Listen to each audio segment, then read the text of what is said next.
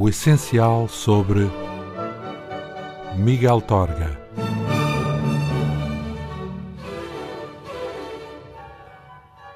É em São Martinho de Anta, no distrito de Vila Real, que nasce, a 12 de agosto de 1907, Adolfo Correia Rocha. Esta pequena vila transmontana, a que regressa sempre que a necessidade de retemperar forças se faz sentir, permanecerá o seu Axis Mundi. São Martinho de Anta não é um lugar onde, mas um lugar de onde. É a terra onde nasci e de onde verdadeiramente nunca saí. Os pais de Miguel Torga, camponeses pobres, marcaram-no decisivamente, sendo muitas as referências que lhe faz na criação do mundo e no diário. No pai, Francisco Correia Rocha, admira a tenacidade, a grandeza de caráter, o sentido de justiça e aquele amor à terra que é a sua marca distintiva. Com a mãe, Maria da Conceição Barros, mantém uma relação de afeto e cumplicidade. Dos dois irmãos que teve, José emigrou para o Brasil, onde ficou. Maria converteu-se numa espécie de matriarca, assumindo na aldeia natal a liderança da Casa de Lavoura depois da morte dos pais. Com ela, manteve o poeta uma relação de estreita cumplicidade. Gostávamos um do outro como dois cúmplices de um mistério sagrado feito de raízes e vínculos. Tudo nela era, como em mim, ligação à terra, às tradições, às origens. Depois de fazer a instrução primária na escola de São Martinho de Anta, Miguel Torga, de seu verdadeiro nome Adolfo Rocha, vai para o Porto durante um ano como criado de servir, tendo depois o mesmo destino de muitas crianças menos abonadas da região, o Seminário de Lamego. E lá ingressa em 1918, mas ficando apenas um ano. Resulta dessa estada um profundo conhecimento dos textos bíblicos, que os títulos das suas obras, A Criação do Mundo ou O Outro Lado de Job, entre outros, denunciam. A falta de vocação sacerdotal era manifesta. É assim que, aos 13 anos, em 1920, parte para o Brasil, onde trabalha durante cinco anos na fazenda do tio, no estado de Minas Gerais. Este, que ganhou a vida com grande tenacidade e abnegação, também não o poupa a sacrifícios e, desde capinar café até laçar cobras venenosas ou fazer a escrita da fazenda, tudo decorre a seu cargo. Esta estada no Brasil proporciona-lhe experiências de vida merecedoras de sistemáticas alusões ao longo da obra. Aí frequenta o ginásio leopoldinense e em 1925 regressa a Portugal, onde vai continuar os estudos, pagos pelo tio como recompensa dos cinco anos de trabalho na fazenda de Santa Cruz conclui o curso dos liceus em três anos e matricula-se na Faculdade de Medicina da Universidade de Coimbra, que frequenta entre 1928 e 1933, habitando a República de Estudantes Estrela do Norte. Em 1928, Miguel Torga publica a sua primeira obra em verso, Ansiedade, que acaba por retirar do mercado. Entre 1929 e 1930, é chamado a colaborar na Presença, a passagem por esta revista, ainda que breve, foi determinante na sua formação literária, propiciando-lhe o contacto com a obra de escritores estrangeiros e despertando-lhe o fascínio pela sétima arte, se bem que a sua independência e o seu anti-academismo desencadeassem nele, em pouco tempo, a dissidência. Lança-se então, como Branquinho da Fonseca, na aventura efêmera da revista Sinal e recomeça a publicação individual. Rampa, em 1930, e Pão Ázimo, Tributo e Abismo em edições de autor. Terminado o curso de medicina, Adolfo Rocha regressa a São Martinho e exerce depois como clínico geral em Vila Nova de Miranda do Corvo. Em 1934 publica, já com o pseudónimo Miguel Torga, A Terceira Voz. Miguel, como Cervantes e Unamuno, duas referências da cultura ibérica, e Torga, como a urze resistente da sua terra transmontana. O outro livro de Job vê a luz em 1936, ano em que, juntamente com Albano Nogueira, Torga funda a revista Manifesto, onde colaboram, entre outros, Vitorino Nemésio, Joaquim Namorado e Fernando Lopes Graça. A publicação termina devido a problemas com a censura. Entretanto, em 1937, saem o primeiro dia e o segundo dia da criação do mundo e, no ano seguinte, o terceiro dia.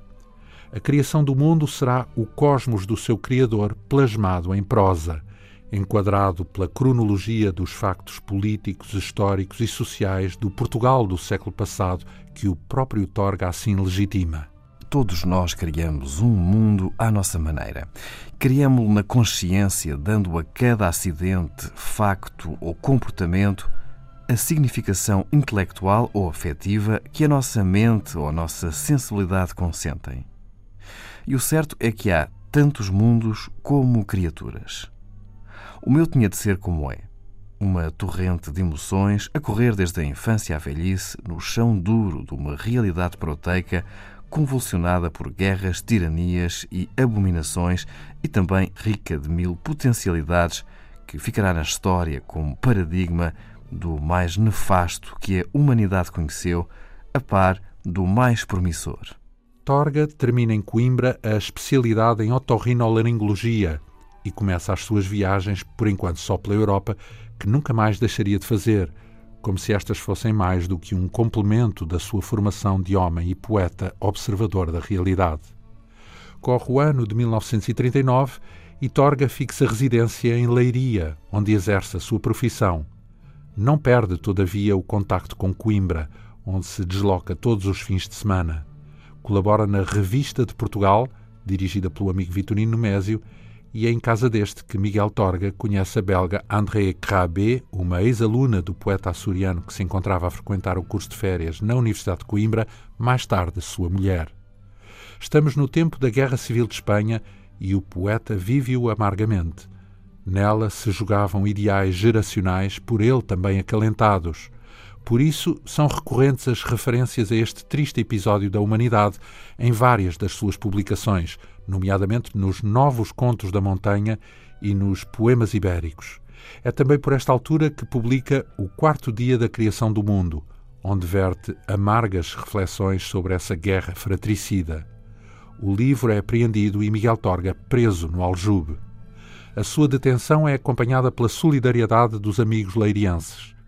Aí compõe Ariane, um dos seus poemas mais belos de intervenção e resistência.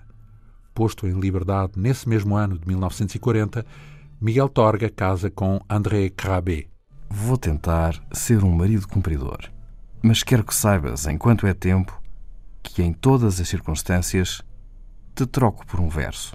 Em 1940, publica ainda o livro de contos Bichos e fixa residência em Coimbra, onde vão ser frequentes as tertúlias com intelectuais como Eugênio de Andrade, Ruben A. e Ribeiro Couto. As suas impressões desta cidade, com a qual foi sempre exigente, encontram-se também plasmadas ao longo de toda a obra e, particularmente, no volume Portugal, de 1950 favoravelmente colocada entre Lisboa e o Porto. A primeira, marítima. A segunda, telúrica. Uma a puxar para fora e outra a puxar para dentro. Ela representa uma neutralidade vigilante, fazendo a osmose do espírito que parte com o corpo que fica. Do espírito que vai, ou deve ir, a todas as aventuras do mundo e do corpo que tem raízes imutáveis no chão nativo. Depois de abrir consultório no Largo da Portagem, aí exerce Miguel Torga a sua profissão. É lá que escreve e recebe amigos e intelectuais durante mais de 50 anos. Frio e austero, o local de trabalho possui uma janela com vista sobre a cidade e o Mondego, numa comunhão com o mundo. A ele se dirige cotidianamente, utilizando os transportes coletivos, não sem antes aproveitar para entrar nas principais livrarias da Baixa não contrariando os hábitos geracionais, Torga detém-se pelos cafés em tertúlias com amigos, primeiro na Central e posteriormente no Arcádia. Um dos anos mais férteis da sua produção literária é 1941. Publica Diário 1, Terra Firme, Mar e a coletânea de contos Montanha. Desta última, apreendida pela censura, é feita uma edição em 1955 no Rio de Janeiro com o nome Contos da Montanha, que prudentemente circula em Portugal. Neste mesmo ano, profere, no segundo Congresso Transmontano, a conferência Um Reino Maravilhoso. Um reino que oficialmente vai de Vila Real a Chaves, de Chaves a Bragança, de Bragança a Miranda, de Miranda à Régua. Um mundo, um nunca acabar de terra grossa, fragosa, bravia, de quanto se levanta a pino num ímpeto de subir ao céu, como se afunda em abismos de angústia, não se sabe porque telúrica contrição. Terra quente e terra fria, léguas e léguas de chão raivoso, contorcido, queimado por um sol de fogo ou por um frio de neve. Serras sobrepostas a serras, montanhas paralelas a montanhas, nos intervalos apertados entre os rios de água cristalina, cantantes a matar a sede de tanta angústia. E de quando em quando oásis da inquietação que fez tais rugas geológicas um vale imenso, um humus puro, onde a vista descansa da agressão das penedias. Mas novamente o granito protesta, novamente nos acorda para a força medular de tudo. E são outra vez serras, até perder de vista.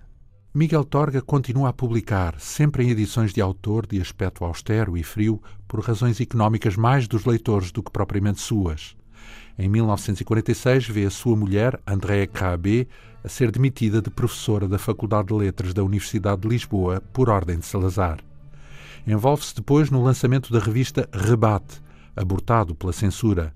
Publica por esses anos Vindima, Novos Contos da Montanha e Cântico do Homem, que, juntamente com Orfeu Rebelde, de 58, detém os poemas de maior intervenção e resistência.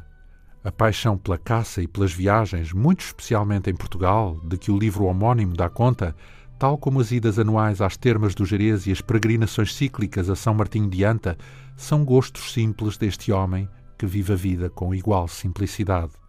Todavia, não descura as viagens além fronteiras e em 1950 faz um périplo de automóvel pela Itália.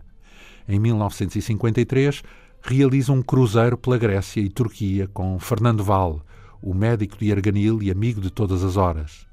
As suas obras começam então a ser traduzidas em inglês e as publicações sucedem-se. Pedras Lavadas, alguns poemas ibéricos e mais volumes do Diário. Em 1954, Torga revisita com a mulher o Brasil, nomeadamente os locais onde passou a adolescência. Pouco depois recusa o prémio comemorativo da morte de Garrett, do Ateneu Comercial do Porto, oferecendo o dinheiro a esta instituição para que invista na publicação de obras de jovens poetas. Nasce no ano seguinte a sua única filha, Clara, e Miguel Torga publica o ensaio Traço de União, vê o Diário 8 ser apreendido pela censura e o seu nome proposto e apoiado com entusiasmo para o Prémio Nobel da Literatura que nunca chegaria a receber. Na década de 60 publicará, entre outros, Câmara Ardente e mais volumes do seu diário. Num total de 16 volumes, publicados ininterruptamente entre 1941 e 1993, constituem o retrato do homem, do escritor e também do seu tempo foi logo no terceiro volume que Torga definiu a sua obra. Um diário não é necessariamente um perpétuo meia-culpa. Pode ser um simples memento, um exercício espiritual, um caderno de apontamentos, tudo o que se queira.